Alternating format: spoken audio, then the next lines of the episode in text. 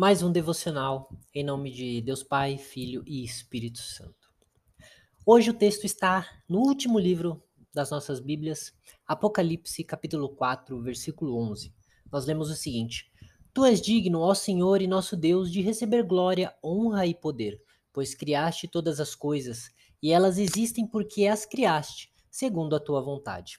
Bom, nesse texto de hoje nós somos levados a adorar a Deus, Criador de todas as coisas. O breve catecismo de Westminster nos traz em sua primeira pergunta o seguinte: Qual é o fim principal do homem? Bom, e a resposta do catecismo é: O fim principal do homem é glorificar a Deus e gozá-lo para sempre.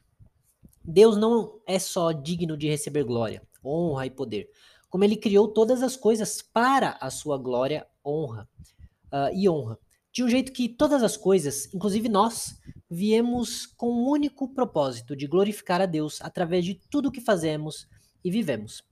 Isso certamente seria egoísmo se fosse exigido por alguém que não é perfeito, suficiente e infinito como Deus. Se qualquer pessoa exigisse isso de alguém, ela estaria cometendo uma grande injustiça, pois como pode um ser falho, finito e de mesma importância que outros tantos uh, exigir algo além do que ele realmente é?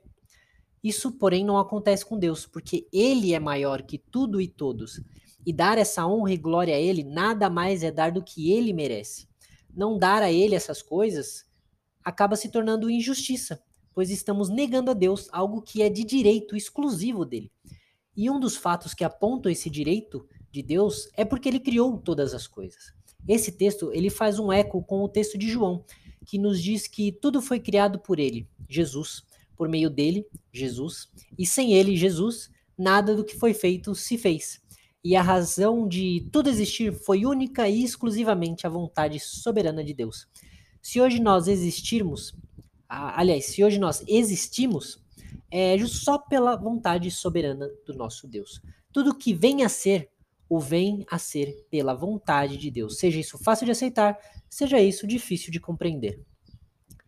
Que Deus então nos mostre como podemos honrá-lo, glorificá-lo e adorá-lo da forma correta em nossas vidas. Que possamos dar a Ele, de coração aberto, o que só Ele merece, entendendo que tudo coopera para o bem dos que amam a Deus, pois Ele faz todas as coisas segundo a Sua vontade. Aquele que não poupou o próprio Filho, mas o entregou por nós, não dará por graça e misericórdia a nós todas as coisas? Pois que ofereçamos a Ele tudo o que Ele merece, hoje e eternamente. Amém.